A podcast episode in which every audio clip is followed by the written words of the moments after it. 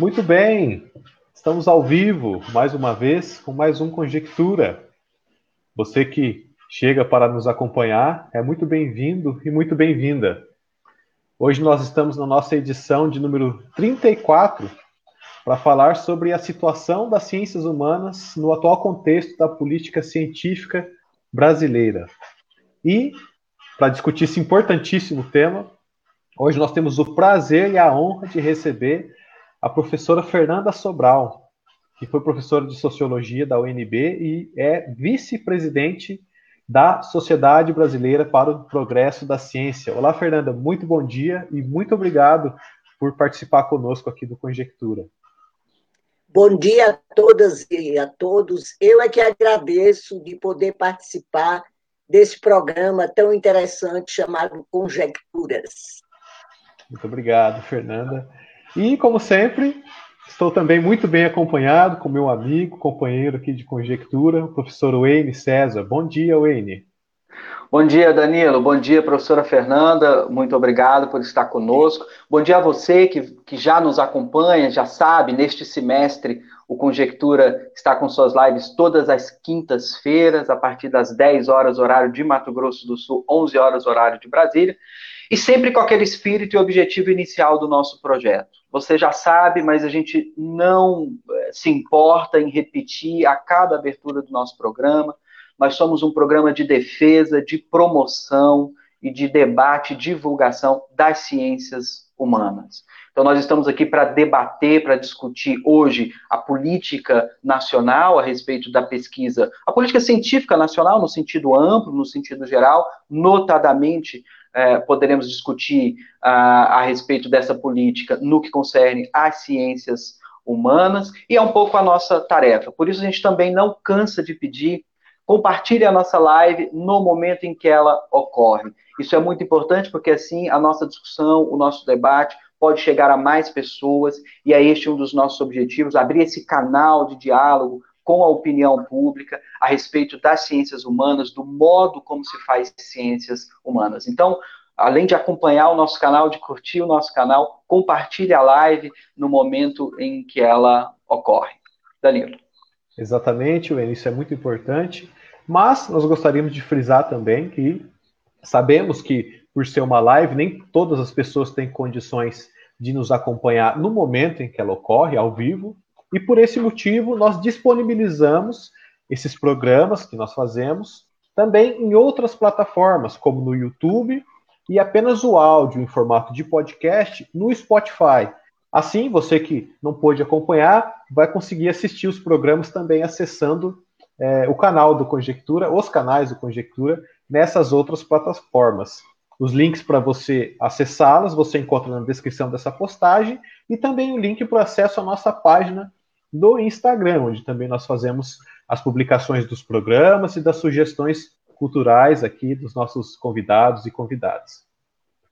Pois bem, então, Fernanda, eu gostaria é, de passar a palavra para você mas antes de nós entrarmos propriamente no tema né, que nós nos propomos a conversar hoje, que é a política científica brasileira, eu gostaria de pedir para você se apresentar é, para os nossos espectadores.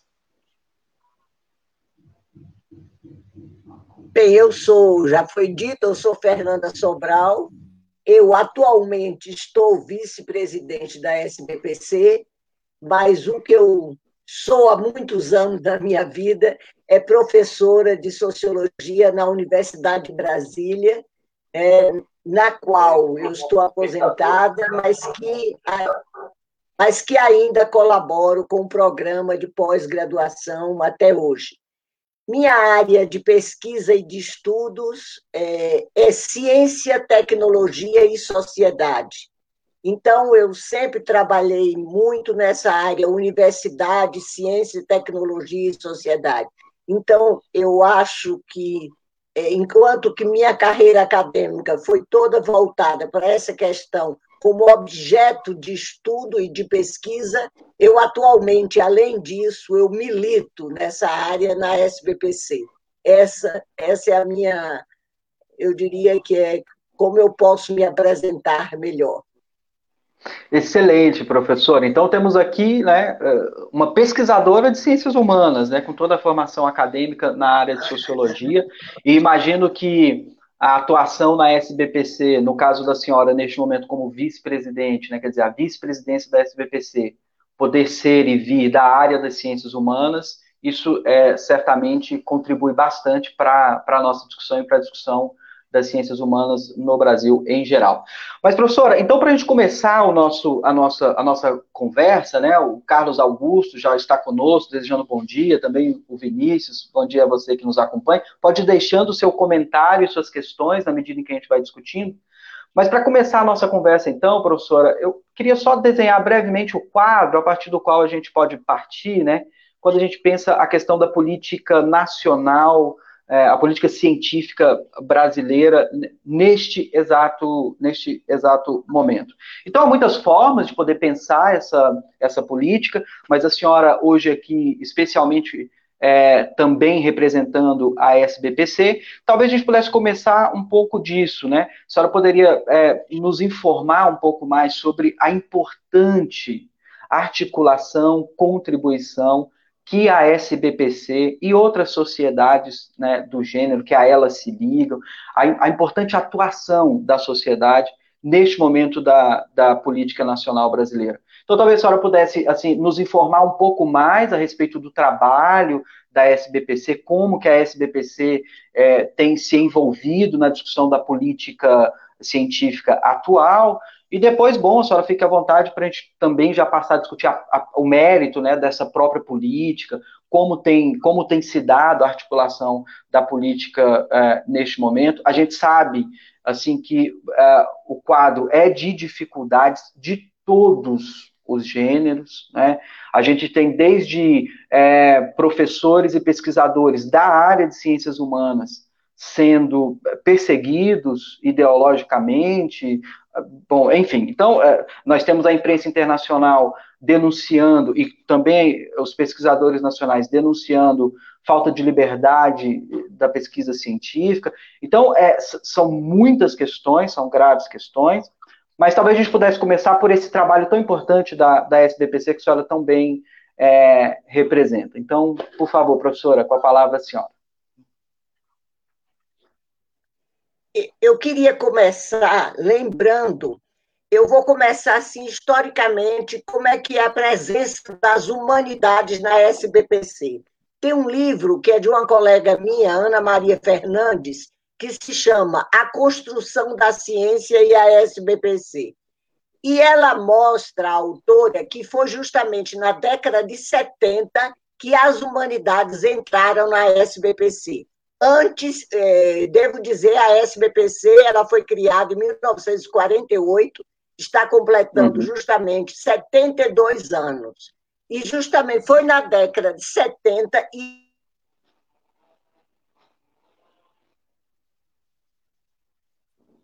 ela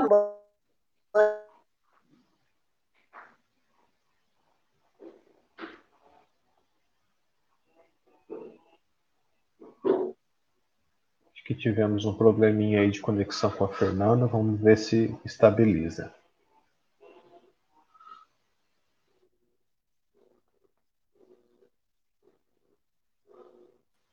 Fernanda nos ouve?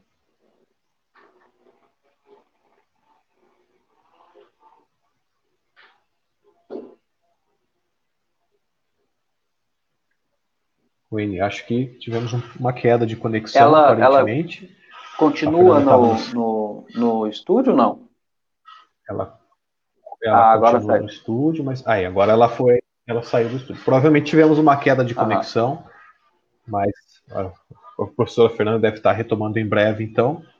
Hoje, agora você que está acompanhando nossa live, nós recebemos a professora Fernanda Sobral, que é foi professora de sociologia da UNB e agora atua como vice-presidente da Sociedade Brasileira para o Progresso da Ciência, professora Fernanda, que tem né, no seu currículo uma vasta pesquisa sobre é, ciência e tecnologia e sobre ciências humanas. Então, é uma profissional e uma pesquisadora que terá muito a contribuir aqui com o nosso debate de hoje. Acho que a Fernanda já está retornando.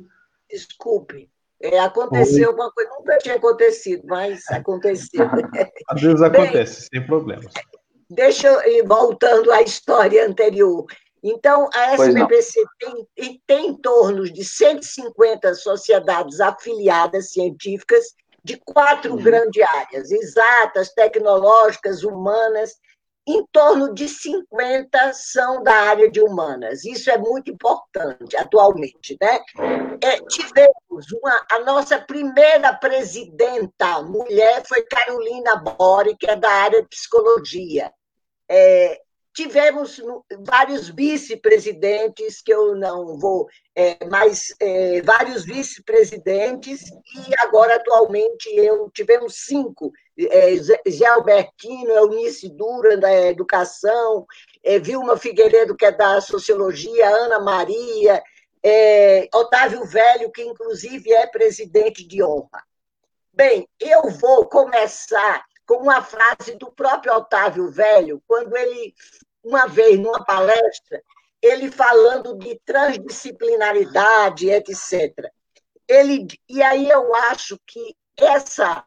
É, é, é, ele se referiu a essa questão da transdisciplinaridade, mas eu acho que essa frase dele, que não vai ser ipselitre, é, mostra um pouco a convivência na SBPC. No seguinte sentido, é, a, colabor... É, a transdisciplinaridade e interdisciplinaridade devem ser consideradas como espaços de colaboração, mas também de embates e divergência. Por isso, é uma arena de aprendizado. Estimulam uma cultura da diversidade na medida em que ampliam é, a participação de diferentes conhecimentos e de diferentes atores os limites dos conhecimentos disciplinares fazem com que os pesquisadores respeitem os saberes das outras disciplinas, diminuindo hierarquias estabelecidas. Assim, essa multidimensionalidade do conhecimento também é uma experiência democrática. Eu acho que é por aí que eu acho que eu posso definir melhor essa convivência com outras ciências dentro da SBPC. É uma experiência de aprendizado e de democracia também. Bem, mas agora vamos à política científica e tecnológica atual e as posições da SBPC no que se refere às ciências humanas. Primeiro, uma, eu vou citar uma.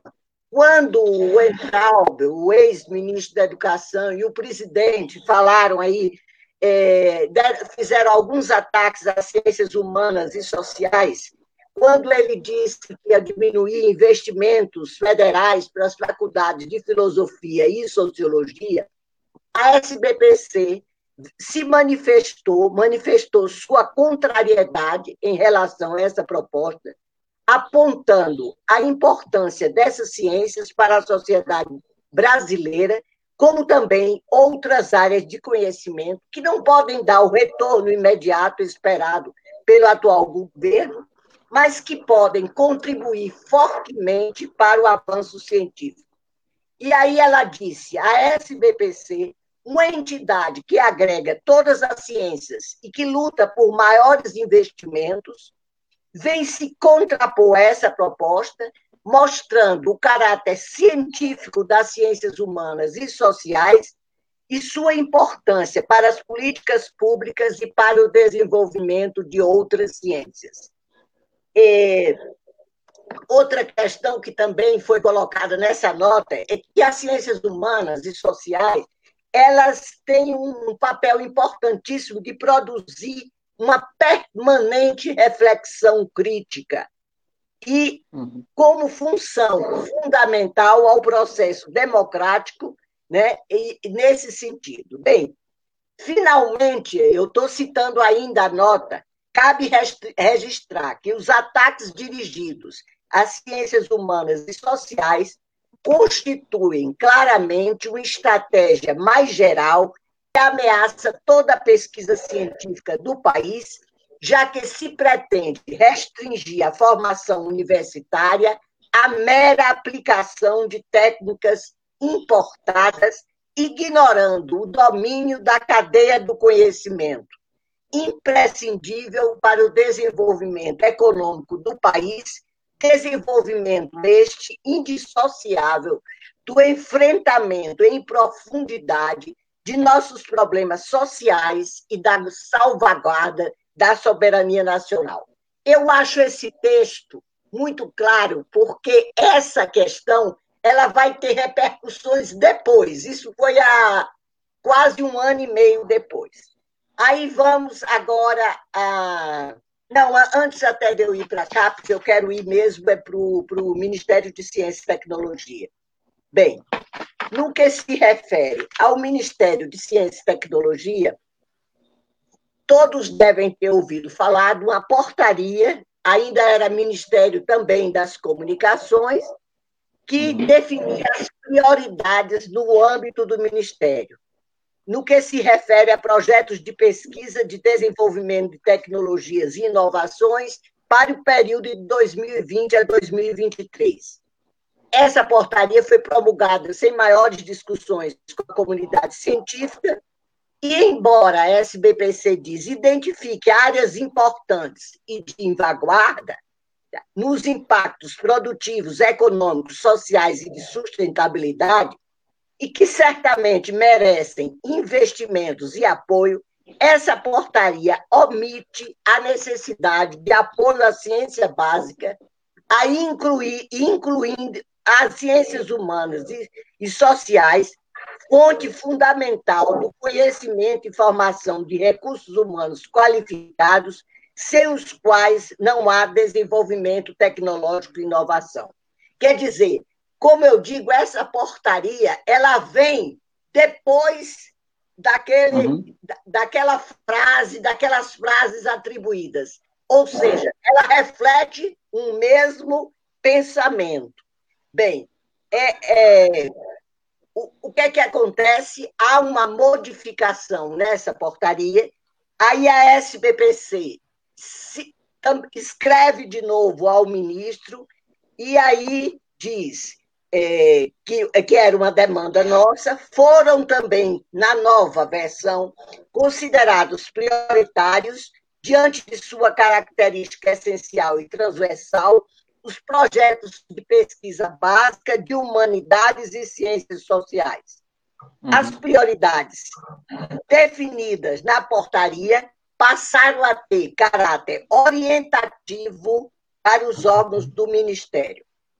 No entanto, apesar de ter sido incluída essa frasezinha e em vez de ser as prioridades não terem mais aquele caráter determinístico, mas sim orientativo, é, na, na realidade, não a ciência básica, a importância da ciência básica no seu caráter horizontal não foi, na realidade, reafirmada. Foi um ajuste, um ajuste pequeno, e aí é, é, vem uma questão central se não há possibilidade né, de uma formação de pesquisadores em todas as áreas e temas, o que será o futuro da ciência brasileira?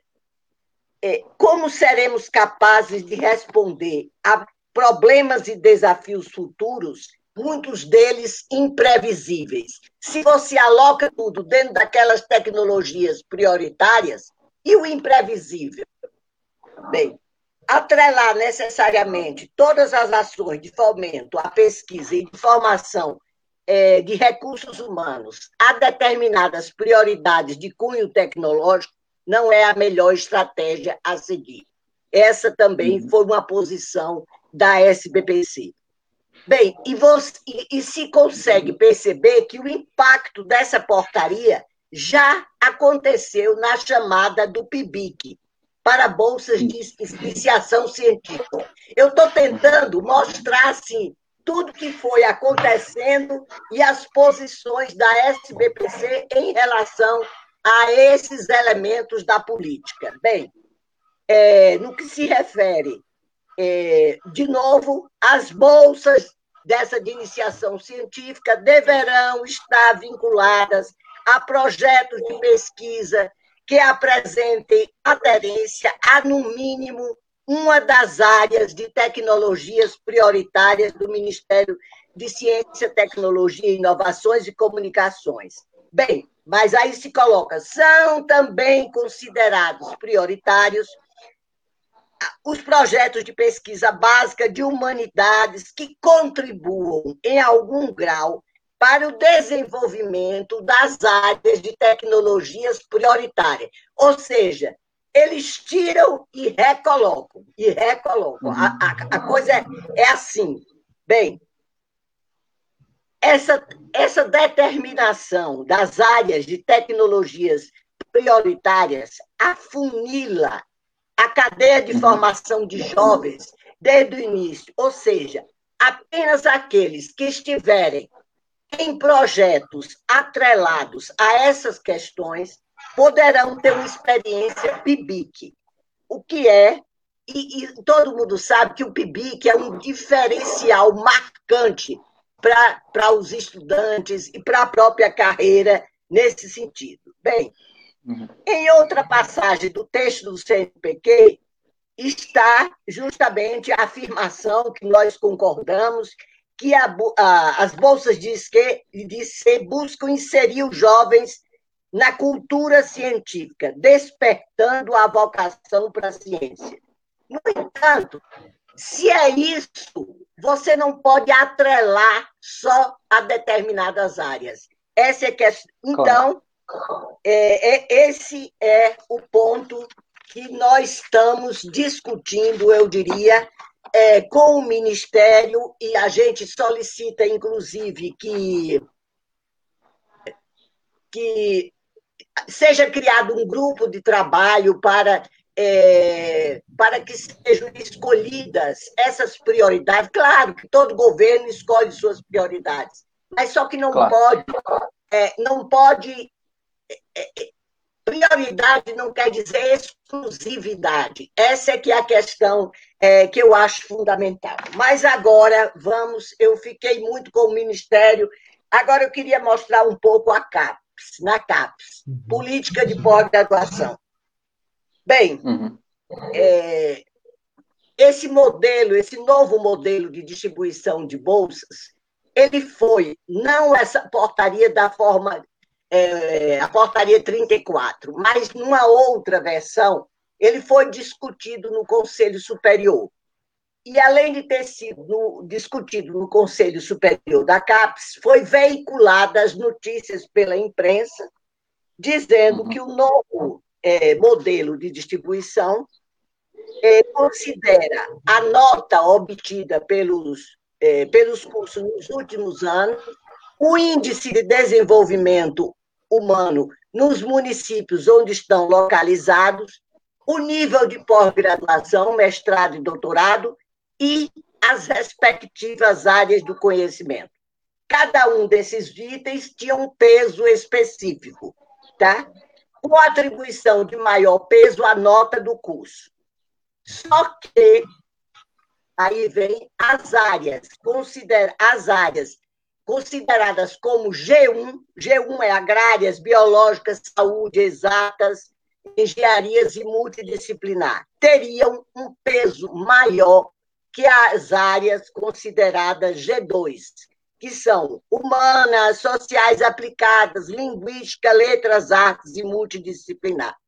Esse fato causou muito estranheza. Começou a discussão no próprio Conselho Superior e uhum. aí é, houve uma nota, aí foi uma nota, na realidade, de um grupo de associações científicas que se chama A4, ANPOX, aba so, é, Antropologia, Sociedade Brasileira de Sociologia e de Ciência Política, fizeram uma carta demonstrando é, a, a, e foi essa carta foi apoiada pela SBPC, demonstrando a preocupação, né, que muitas pesquisas, por exemplo, em temas prioritários eles mostram, como segurança pública, educação, são temas das ciências humanas. E, na realidade, é, dessa forma, os cursos teriam uma, uma, é, um, um, sei lá, um, um índice menor porque o peso da, do, do, G2 seria menor.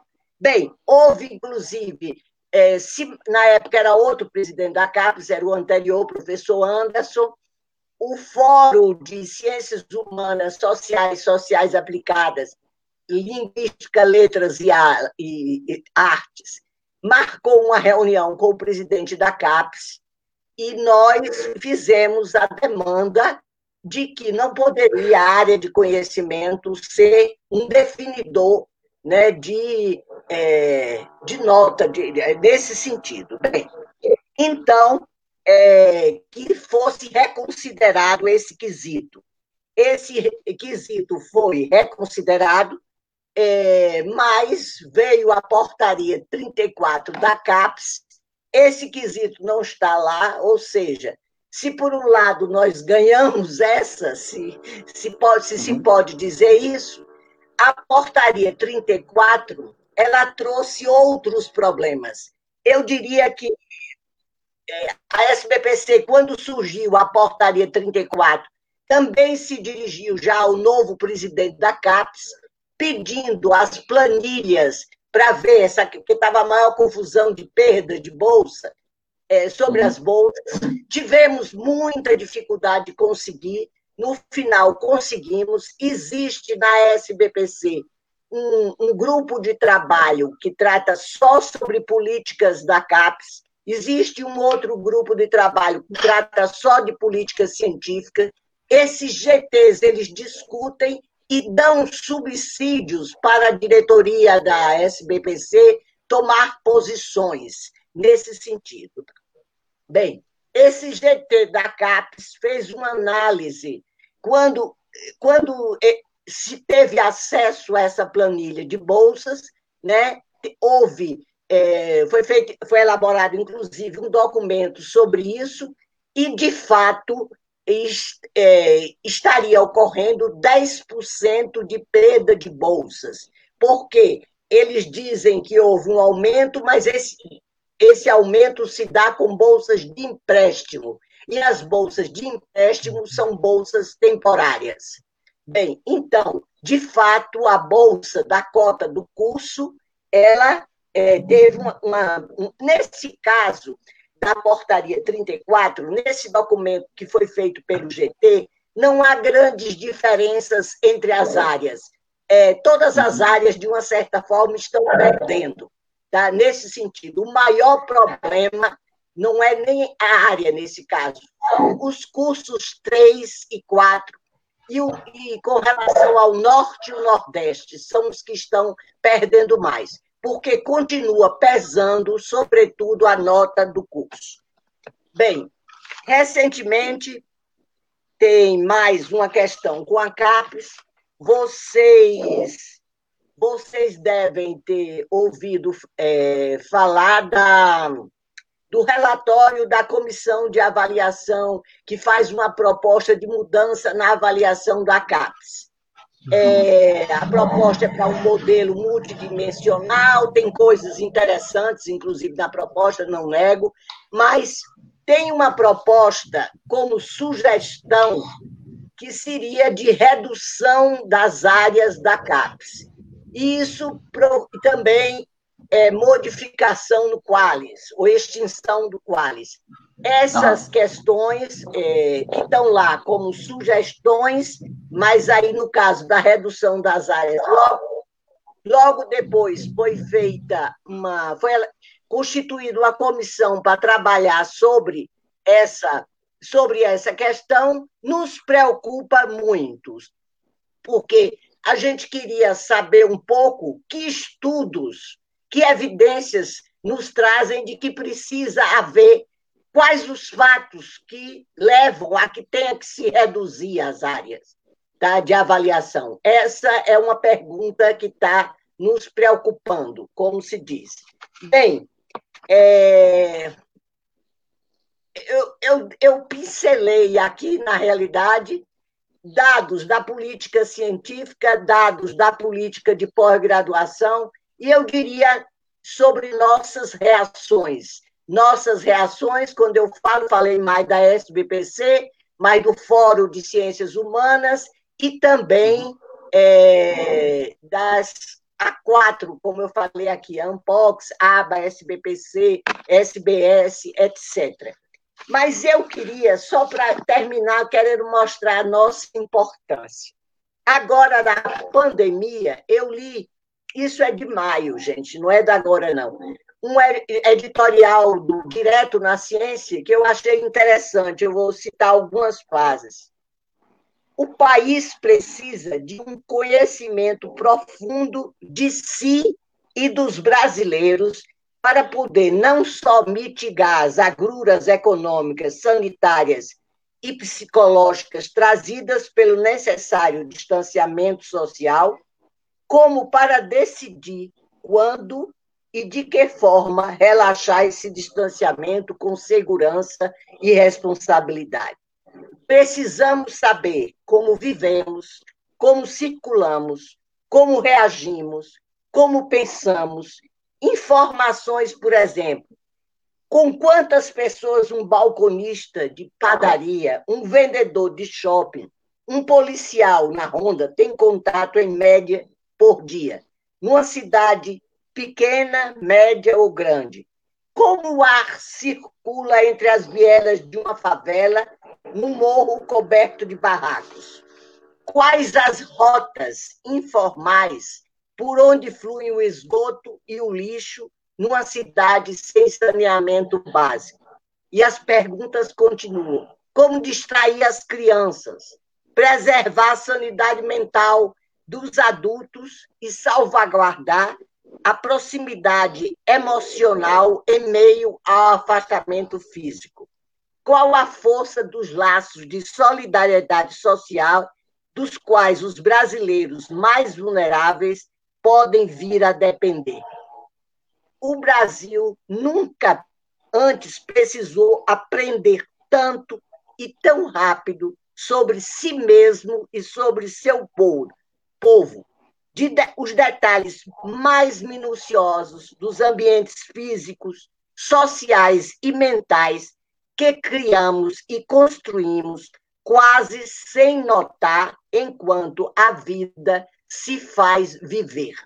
Então, eu termino com isso para mostrar que, mesmo nessa situação de pandemia, a importância das ciências humanas e sociais. É, é era o que eu queria dizer, agora, agora vamos discutir um pouco essas questões. Né? Professora, muito obrigado. Eu acho que a senhora assim, nos situa de maneira né, excelente né, diante do, dos vários, das várias ações né, da política nacional científica. E eu queria, então, muito obrigado por isso, em primeiro lugar. Em segundo lugar, fica muito evidente, antes de propriamente formular a minha questão, fica muito evidente já neste quadro que a senhora desenhou, a importância fundamental da SBPC e de associações congêneres na discussão, no debate e na luta contra essas políticas, aquelas que têm, obviamente, prejudicado a ciência brasileira. Então, como pesquisador em ciências humanas, nós do Conjectura queremos, em primeiro lugar, registrar nosso agradecimento, porque é por meio da discussão e do debate que a SBPC e de sociedades congêneres, né, a senhora cita o fórum das Quissala e etc., é por meio de articulações desse tipo que o estrago não tem sido maior, porque poderia ser. Poderia ser. Então, nosso reconhecimento e, e a nossa gratidão. E agora, só para colocar uma questão, professora, eu queria só contextualizar, né, Danilo? Quem acompanha o Conjectura vai saber que, que esta é a terceira vez em que a gente pauta o tema. Né?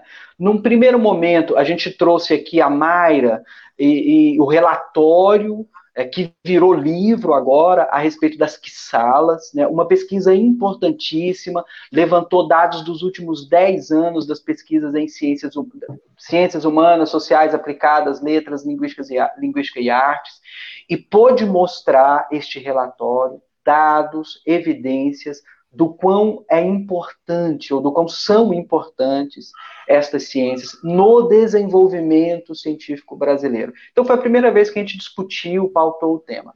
Numa outra ocasião, quem acompanha o Conjectura também vai lembrar, professora, nós recebemos aqui o presidente da ANPOF, o professor Adriano. A ANPOF é a Associação Nacional de Pós-Graduação em Filosofia. Nós aqui do Conjectura somos da filosofia.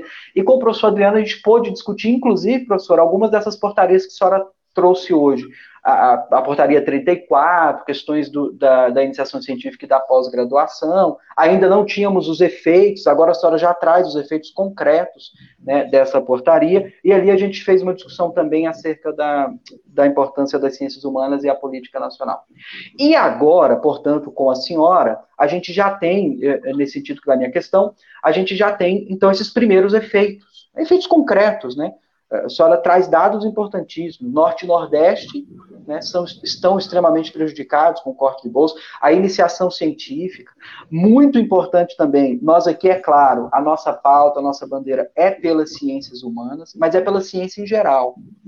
Então, gostaria de destacar isso que a senhora deixou muito claro. Primeiro, há um prejuízo geral para as ciências. Né? Talvez mais acentuadamente enfim, às ciências humanas. Mas é muito importante também dizer isso.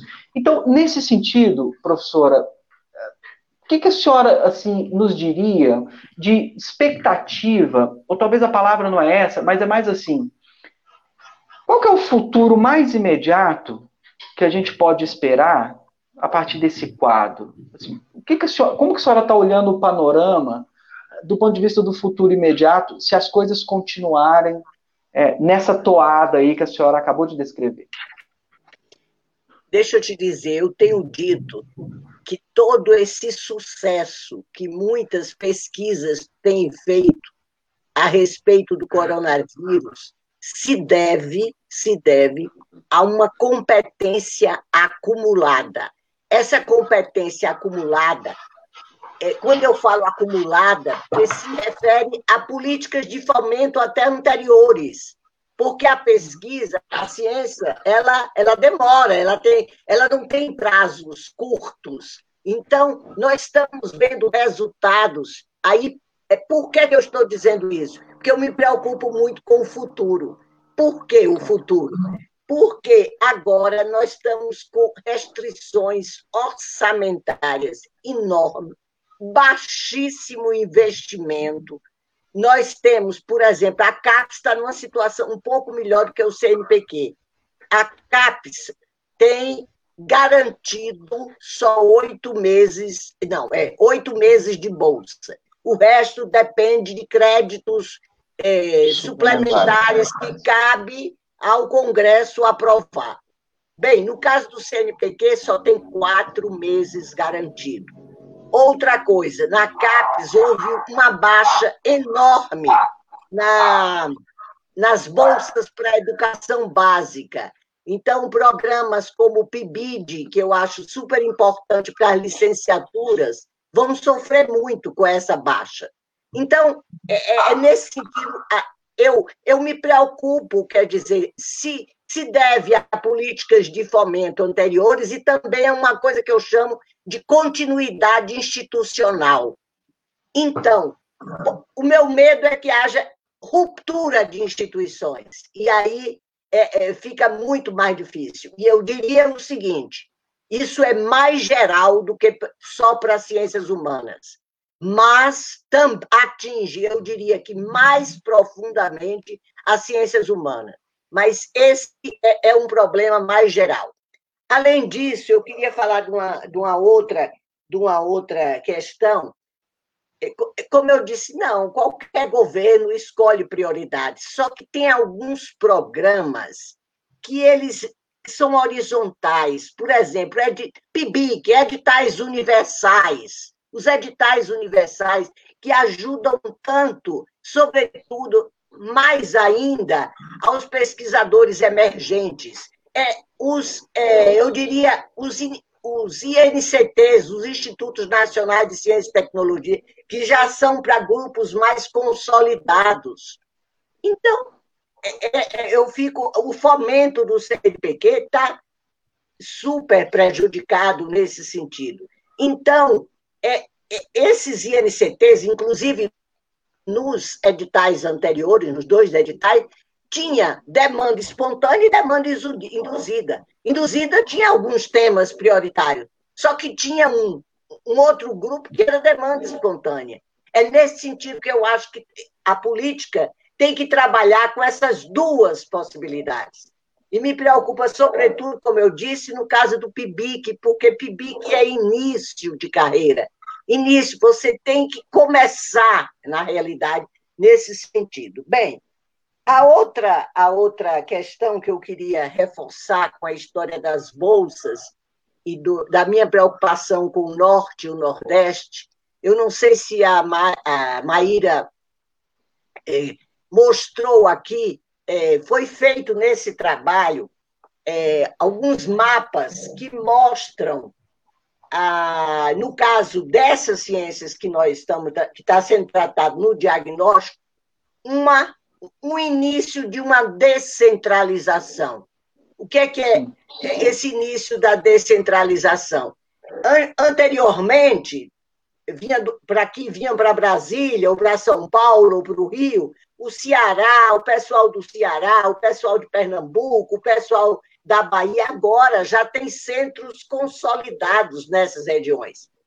O meu medo é que, se nessas regiões houver menos bolsas, volte a, re, a recentralização, como eu chamo. Esse é um temor que eu tenho com relação a essa questão. Essa é uma preocupação realmente que eu tenho. É, além disso, outra questão também que você se referiu aqui, dia, esse diagnóstico mostra claramente como nós temos trabalhado em em, em questões prioritárias lá da Estratégia Nacional de Ciência e Tecnologia. Ou seja, questões prioritárias do desenvolvimento científico e tecnológico. Mas, fora disso, eu acho que as ciências humanas, e isso eu disse logo no início, tem um papel muito importante na reflexão crítica da sociedade, tá? independente de, de trabalhar em, com saúde ou com é, com, com temas prioritários. Eu acho que ela tem esse papel que deve ser valorizado. A outra coisa é que se fala muito, né, é, nesses pontos de críticas que eu comecei, é, que a gente faz mais é ideologia. Gente, a gente trabalha com metodologia. Nós, é, nós temos os nossos métodos de trabalho.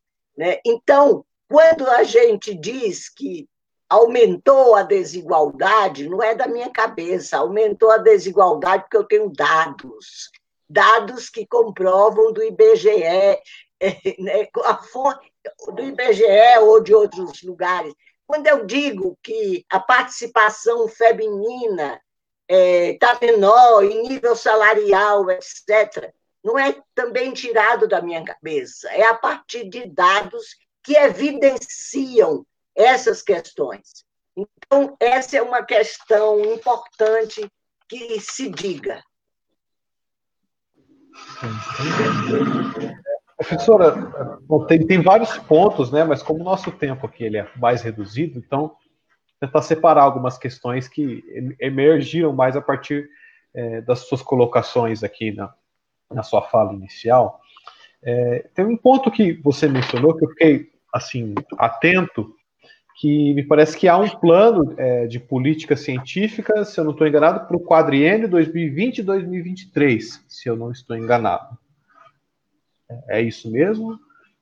É, a Estratégia Nacional de Ciência e Tecnologia está acabando, né? Então, agora começa um outro plano sendo, e vai ser também criada uma comissão, a outra para a elaboração do PNPG, do próximo Plano Nacional de Pós-Graduação, que ah, também é, a vigência dele é 2020.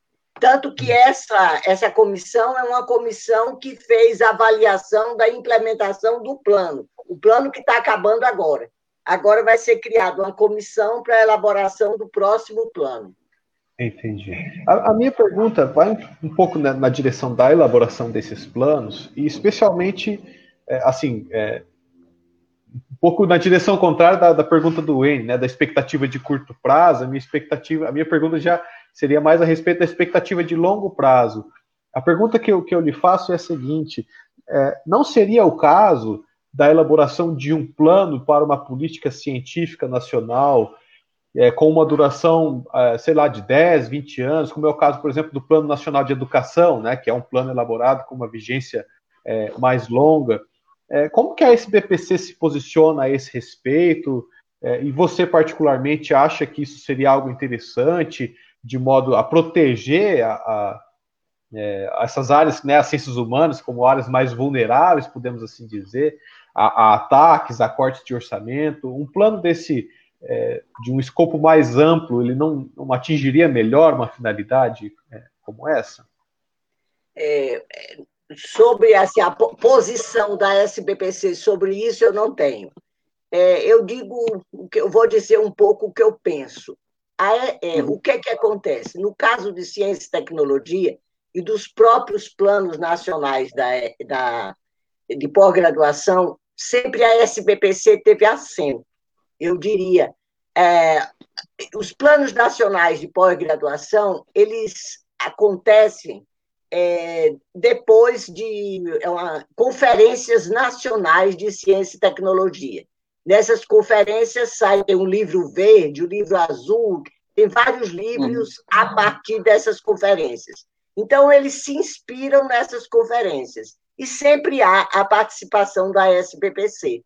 Agora, é, é, o, atualmente, eu não sei até que ponto a SBPC será chamada.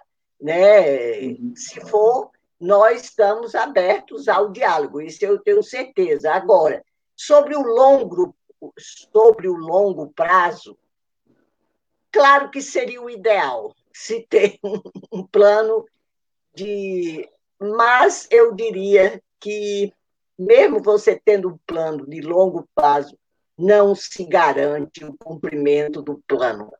As injunções políticas, econômicas são enormes. Não é o prazo. Eu estou dando a minha opinião pessoal. Eu tenho claro. dúvidas. É, eu tenho dúvidas se a duração do plano é que vai definir. É, porque eu acho que depende de uma série de interesses que circulam para que esse plano. É, eu, eu vou te dizer, nós, é, na, na, na, última estratégia de ciência e tecnologia, a SBPC teve até uma, uma participação boa. É, e o que é que é. So, nessa estratégia entrou ciência e tecnologia social como um dos temas prioritários. Está lá. Uhum. É, a partir disso, nós fomos chamados, o fórum, aí foi o fórum que foi chamado para detalhar essa parte do, é, do plano. Nós fizemos, eu diria que esse detalhamento em várias ações. E talvez a única ação que foi concretizada foi a realização do diagnóstico. As outras uhum. ações estão lá no papel. É, houve a nossa, a nossa participação, foi. É, nós fizemos esse planejamento, quer dizer, fizemos, eles fizeram, mas com a nossa participação. E, e, na realidade, como eu disse, uma das ações foi executada. Tudo bem, eu acho que essa ação é, foi muito importante, porque ela, ela dá dados para que as próprias sociedades científicas reivindiquem mais entendeu? Acho que dá uma. Ou seja, ele teve, eu diria que ele vai se reproduzir, essa ação, eu acho que vai se reproduzir de uma forma, eu acho, interessante. É, professora, Danilo, se você me permite, posso. É, um pouco nessa, nessa linha do que a senhora está dizendo, é o seguinte: pelo que eu pude perceber, inclusive pelo, pelo, pelo histórico que a senhora traçou, é, né, essa política científica que tira de um lado, reintroduz de outro, né? essa política científica que, ao, ao, ao que parece, não tem dialogado com a comunidade científica brasileira, Então, né, tem uma certa tensão aí no processo de diálogo. É, eu sei, a, a, SBPC é uma sociedade para o progresso da ciência em geral, eu sei, mas eu queria que a gente pensasse um pouco, eu queria perguntar à senhora um pouco mais agora, restritamente, especialmente quanto às ciências humanas.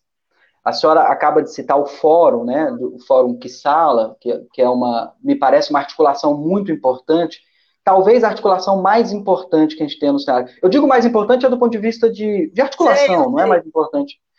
Queria que a senhora confirmasse isso, se o Fórum Kissala é, então, essa articulação que, né, que mais tem, assim, é, atuado, porque eu sei que tem outros, né, talvez mais isolados, menos articulados, mas a pergunta de fundo mesmo é a seguinte, nós, pesquisadores de ciências humanas, ou a comunidade de ciências humanas no Brasil, como que a senhora avalia? Nós estamos muito dispersos, nós estamos muito isolados. Será que a gente deveria se organizar, se articular mais em torno desse fórum, é, é ter, um, ter, uma, ter uma atuação mais consistente? Estou pensando do ponto de vista de uma comunidade geral, né, de pesquisadores que sala, por exemplo. Eu sei que o fórum tem feito esse trabalho importantíssimo de tentar articular essa comunidade, mas como que está isso hoje? Eu, particularmente, né, porque a senhora imagina, eu não conhecia esse fórum até esse ano. E eu que me preocupo com o tema das ciências humanas. Então, é, parece que é isso. Nós estamos muito dispersos, nós, pesquisadores das ciências. Precisamos nos organizar e atuar mais? O que a senhora diria? Deixa eu lhe responder. Eu acho sempre que precisamos nos organizar mais, atuar mais. Isso concordo integralmente. Agora, você também definiu o fórum como eu acho que é a melhor definição o fórum não é uma associação, ele é articulação. Ele uhum. articula sociedades. Claro, ele, ele, esse fórum ele começou, na realidade, com a preocupação com a ética na pesquisa. Como nós estávamos vinculados, estamos até hoje, de uma certa forma, ao Ministério da Saúde, então havia uma preocupação com isso. Depois vieram outros temas, e eu diria que cada vez mais esse fórum está se tá crescendo. Agora, claro, concordo com você que precisa aumentar essa mobilização, essa organização, ser mais conhecido, como você disse, que desconhecia até há pouco tempo. Uhum. Agora mesmo acabamos de eleger uma uma direção, não, coordenação colegiada. São várias pessoas, isso eu acho que vai dar mais força ainda para o fórum, é importante. Tem algumas, talvez porque eu conheça mais, porque é da minha área, né? Essa uhum. articulação que eu falo a quatro, ela tem se destacado muito. É, então, é, por exemplo, a aba entra a questão indígena, todo dia Gente, vocês não imaginam o trabalho que essa política, no geral, dá às sociedades científicas. Todo dia, quase, tem que se escrever uma nota, tem que se falar alguma coisa, tem que se articular alguma coisa. Não é fácil. E eu queria, por exemplo, agora na pandemia, é, esse A4 de novo, man, é, fe, eles criaram um boletim da pandemia. Todo dia ou toda semana saía é, um artigo, alguma coisa da área de ciências humanas, mas que tinha relação com a pandemia. É muito interessante. Eu acho, é outra coisa, eu acho que essa pandemia tem ele é horrível, claro, as consequências são nefastas, mas ela mostrou a importância da divulgação científica. Sim. Isso, cada vez mais, a necessidade. Isso que vocês estão fazendo para as ciências humanas, poucas pessoas estão fazendo. Então, é importante, gente, a gente divulgar eu, eu, eu participei do Conselho Superior da FAPDF, aí a FAP fez 25 anos, eu disse, gente, eu acho tão importante que pesquisadores que receberam recursos da FAP, que a gente dá o parecer, aprovar, porque é importante, relevante, tem mérito, parará, e depois a gente não sabe o que é que aconteceu. É tão interessante a gente saber aquele recurso, o que é que deu no final. E, e aí, nos 25 anos, fizeram uma apresentação, mas aí uma coisa pequena, festiva. É super importante a gente mostrar o que nós estamos fazendo nas diferentes áreas do conhecimento. E, e eu acho que nós, ciências humanas, fazemos isso muito pouco ainda. Muito pouco. E eu acho que é uma das atividades que o fórum pode é, organizar, se propor nesse sentido. Agora, só para é, mostrar que nós não estamos tão. Acho que tivemos mais uma oscilação aí na internet da Fernanda. Vamos ver se estabiliza. Ela deve, deve cair. Bom, deixa eu, deixa eu ir falando então com o pessoal, Danilo, enquanto ela, ela volta. Uh, Marisa está aqui conosco. Bom dia, Marisa. A Raquel também está acompanhando a, a live. Marisa é uma colega querida da Federal do Tocantins. É, bom, nós estamos hoje no Conjectura recebendo a professora Fernanda Sobral, da SBPC. Estamos discutindo a importância das ciências humanas e a política é, científica atual. Acho que agora ela voltou. Por favor, professora, pode continuar. Isso. E agora eu me esqueci do que, que eu estava falando. Era, era um último. Não, podem, podem continuar, depois eu volto. Perfeito. Danilo. É assim, não, acho que, se eu não estou enganado, professor, nós estávamos conversando a respeito da divulgação é, feita, que é, que é feita pela, pelas ciências humanas, e aí você começou a mencionar é, de, um, de uma pesquisa que havia sido financiada, que tinha mérito, é, relevância, mas aí, uma vez financiada, é, ao cabo não se sabia muito né, quais eram os resultados, isso acabava não sendo é, divulgado. Aí, aí, eu falei do seminário. É porque está cortando. Ah, sim. É, a importância da divulgação, mas era isso mesmo que eu queria dizer, que eu acho que cada vez mais nós temos que divulgar os resultados de nossas pesquisas. E não só resultados, muitas vezes o andamento das pesquisas, o processo como está aí, é, é muito importante. Sim.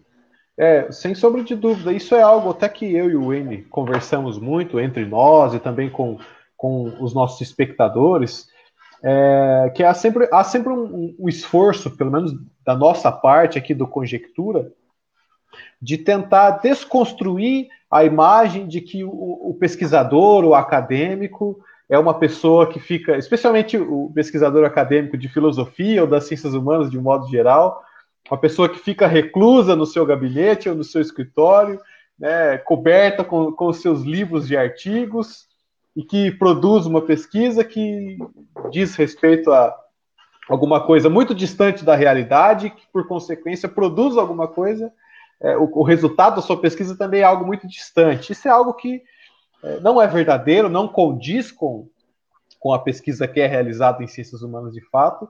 A questão é que como nós podemos dar esse passo, né? É, essa é a dificuldade, acredito eu, porque se você, isso é um paralelo que eu, que eu, que eu consigo traçar. Se você abre é, outras redes sociais, como por exemplo o YouTube, você consegue acessar uma série de excelentes comunicadores é, das áreas biológicas, das áreas da saúde, é, das ciências exatas, da física, da matemática, que conseguem fazer uma divulgação do trabalho excepcional. Mas aí me parece, isso é algo também que eu já havia conversado com alguns colegas do, do grupo de estudos, que pelo fato de que nós, é, ao, no, no, caso da estrutura da universidade, né, quando se contrata um professor, ele não é apenas um professor, ele tem que atuar nas três frentes de pesquisa, é, de extensão e de ensino, e parece que acabou-se que certa dimensão, como é a dimensão da extensão, acabou ficando negligenciada pelo fato de que, é, é por exemplo, a política de financiamento é, de bolsas, ela pauta muito pauta-se muito mais pela, pelo impacto na pesquisa através da publicação dos quadros do que propriamente com é, a, a, extensão, né, a divulgação do que é feito. Aí eu fico, né, me, me pergunto, né, é, é, é, essa mudança de paradigma, se ela não poderia ocorrer também de algum modo é, estruturalmente, de modo a, a o que os próprios profissionais, por exemplo, inseridos no meio acadêmico, se identificassem mais com a vertente que lhes é, é própria. Por exemplo, ah, esse, esse professor tem muito mais o perfil é, de pesquisador, por exemplo, ou esse professor já tem é, todo o perfil para extensão. Não sei, é algo que, que, que me ocorreu que me parece que, que, é algo que seja viável, sabe? Mas eu tendo a concordar com você é, é integralmente de que carece as ciências humanas essa atividade de, de, extensão, de diálogo com o público, para, no fim das contas, dar publicidade à, à, pesquisa que é realizada em ciências humanas e para desconstruir uma série de é, preconceitos que foram edificados ao longo de muito tempo. Então tem isso, esse outro aspecto também. Não vai ser da noite para o dia que nós vamos reverter esse quadro, né, professor? É, eu, eu até lembrei do que eu estava falando, mas eu vou primeiro responder ao, ao Danilo. É claro, Danilo, que é muita coisa. Você pediu ele dar aula, ele pesquisar, divulgar né, corretamente o que ele está. Claro que é, isso aí não tem nenhuma dúvida, você tem toda a razão. E, e, eu gostaria de dizer que eu participei da avaliação dos INCTs da área de humanas e um dos, uma das questões do INCT é transferência do conhecimento. Aí, nas entrevistas que eu fiz, inclusive, algumas pessoas disseram: a gente nunca tinha pensado nisso agora. Ou seja, nós mesmos da área de humanas não tínhamos pensado nessa transferência do conhecimento. Estávamos começando a pensar em função de um edital que exigia transferência do conhecimento. Então, isso é, é interessante ver. Agora, o que eu estava falando é que é, agora a SBPC foi solicitada para indicar membros para o Conselho Deliberativo. A, as sociedades científicas é, elas, elas votam, é, fazem uma espécie de votação é, para indicar os nomes e a SBPC encaminha esses nomes. Claro que encaminha uma lista tríplice, pode ser nomeado o primeiro, como pode ser o segundo, o terceiro, isso aí é, a gente não tem muito controle. Mas foi interessante porque as sociedades da área de humanas foram as que mais se mobilizaram na escolha, na votação é, para esses membros do Conselho Deliberativo. Isso eu acho e foi, eu diria que obra do fórum, nesse sentido. Tá? Uhum. É, é um aspecto que eu queria colocar. Agora, outra coisa que eu acho também que nós, mas de uma maneira geral, não estou falando nem só das ciências humanas, claro que aqui nós estamos tratando mais das ciências humanas. Nós estamos, na situação atual, muito reativos. Eu acho que a gente precisa ir além do reativo. É, mesmo eu sei que as condições são difíceis, tudo isso eu sei, mas eu acho que temos que ser mais propositivos. Nós estamos atualmente assim, não dá tempo quase de propor, é só reagir, reagir. Se reage todos os dias e a todos os momentos. Mas eu acho que é, nós temos que começar também a demandar. O propositivo é demandar, não no sentido só de reagir.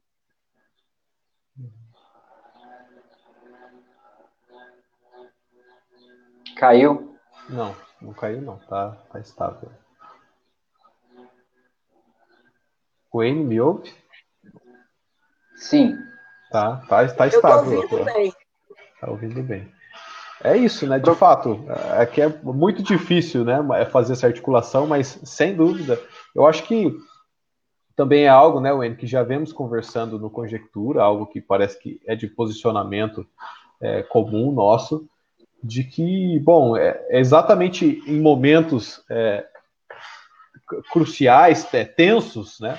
Podemos dizer assim, como é o momento atual pelo qual nós passamos, que nós enxergamos é, efetivamente o resultado de pesquisas realizadas num, num, prazo muito longo. A própria professora mencionou é, isso agora no, no, no início né, da, da, da, nossa conversa. Então, de, de fato, né, cabe a nós fazer uma demanda por uma política científica que seja, ao mesmo tempo, é, diversificada, mas cuja alocação de recursos seja bem justificada e bem fundamentada. Um outro aspecto que talvez a gente não, não tenha tempo para conversar muito aqui, talvez seja a carência de sustentação científica das, das próprias políticas voltadas à promoção da ciência. Como, por exemplo, é, quais são os estudos que é, sustentam né, a, a, relevância de diminuir o número de, de áreas da, da CAPES, por exemplo, né? ou quais são os estudos que sustentam a necessidade de alocar recursos a partir do IDH, por que esse indicador, por que não outro indicador, né? É, aí, a, concomitante com isso, nós vemos essa, essa, essa, esse, esse risco da recentralização, mencionado pela professora Fernanda, quer dizer, de fato é um, é um, um cenário caótico, mas a gente espera que com articulação e com, né, com, com, coragem das pessoas que, que nos representam, e também da nossa parte, que a gente consiga sobreviver isso com o menor dano possível, né, Wayne? É, professora, é, infelizmente, assim, bom, como o Danilo acaba de colocar, são, são vários temas né, que são possíveis discutir, mas a gente é, se encaminha agora para o final né, da, nossa, da nossa reunião, da nossa live de hoje, e eu gostaria só de retomar, antes de passar a palavra à senhora para suas considerações, para sua reflexão final, retomar isso que a senhora acaba de dizer que é muito importante. Eu, né? O conjectura. Eu Sim, estou pois não, professor. cortado. Eu não estou Agora, agora. Ok, vamos ver se. Agora ficou se... bom. Tá. Eu estava dizendo o seguinte: a gente, infelizmente, é, há muitas coisas a discutir, mas a gente é, precisa encaminhar para o fim da nossa, da nossa live. E antes de passar a palavra à senhora, eu queria só retomar isso que a senhora acabou de dizer, que vem muito de encontro ao que é este projeto Conjectura. A senhora mencionava que nós é, estamos né, muito reativos e que precisamos justamente ser mais propositivos. É claro, a reação tem a sua importância, ela é necessária, a senhora mesmo frisou isso, né? A gente precisa reagir o tempo inteiro, porque, para ser direto, estamos sob ataque o tempo inteiro. Né? Eu digo estamos, as ciências, as ciências humanas. E, mas reagir não basta, a senhora tem razão. E o conjectura é um pouco né, do que seria uma possível proposição, né? Então nós estamos aqui para divulgar, para defender, para mostrar o processo científico das ciências humanas. O conteúdo que a senhora trouxe foi muito instrutivo, a gente pôde se informar sobre muitos elementos da, da política nacional. Fica claro para todos nós que são tempos de dificuldades e que a gente precisa mesmo, como a senhora sugeriu, né, é, se articular em associações, em fóruns e demandar, não é? e é um pouco isso a nossa, a nossa tarefa. Eu quero muito agradecer a senhora é, pessoalmente, enquanto pesquisadora de ciências humanas. Eu não conheço é, pessoalmente a história da senhora, mas imagino que é uma história de muita luta pelas ciências humanas. E também agradecer à SBPC né, é, pelo trabalho que, que tem desenvolvido. Então, professora, uma mensagem final aos pesquisadores de ciências humanas, aos, aos pesquisadores brasileiros a respeito da, da ciência brasileira. Por favor, fique à vontade. Não, a minha mensagem é, é um pouco que eu tenho muito dito, que essa pandemia revelou a importância da integração, além da divulgação científica, que eu já falei, a integração entre as ciências. Se, por um lado, as ciências biológicas e da saúde estão trabalhando com vírus, ou seja, é, tanto no tratamento como na prevenção do vírus, as outras ciências, tipo matemática e estatística, estão trabalhando com georreferenciamento de dados. E, por outro lado, as ciências humanas e sociais, além de todos aqueles aspectos importantes que eu mencionei de saber como as pessoas vivem, também trabalham sobre os impactos sociais e econômicos. Ou seja, não existe ciência mais importante do que outra. Todas nós somos essenciais. Essa é que é a ideia que eu gostaria de, de passar e agradecer. É, e vamos lutar pelas ciências e pelas ciências humanas e sociais também. É isso aí, professora. Muito obrigado pela sua palavra, pela sua participação aqui. Mas antes de encerrarmos o programa, ainda temos que pedir para você, como já é de praxe, que nós fazemos com todos uh, os convidados aqui do Conjectura, é, uma indicação cultural, uma sugestão cultural para os nossos espectadores. Alguma coisa que você tenha é, apreciado nesse momento de pandemia, pode ser um livro, uma série, um documentário, enfim, é, por favor, fique, fique à vontade para compartilhar conosco. Eu vou. Eu vou falar de um documentário que eu vi. Eu estou impactada essa semana, muita gente já está vendo, que é o Dilema das Redes. Esse uhum. documentário eh, tem pela Netflix e é super importante, e é um dilema mesmo, que mostra como as redes nos ajudam e, ao mesmo tempo, os problemas que podem ser acarretados nesse capitalismo da vigilância. Uhum. Todo, de todos é os nossos dados estão sendo coletados. O dilema das todo, né? redes. Né? Excelente. Então, esse, essa sugestão cultural vai ser publicada posteriormente nas páginas do Conjectura. E é isso que eu gostaria de agradecer, professora Fernanda, a sua participação aqui no Conjectura, foi, é, sua presença aqui foi muito ilustrativa para nós e para os nossos espectadores, eu tenho certeza. Agradecer você também que nos acompanhou até o final dessa live e deixar o convite então para a nossa próxima live da quinta-feira que vem. Nós estaremos aqui novamente às 11 horas da manhã com mais um pesquisador ou pesquisadora das ciências humanas. E nós aguardamos a participação de vocês. Um grande abraço e bom final de semana. Até mais. Tchau, tchau. Muito obrigado, professora.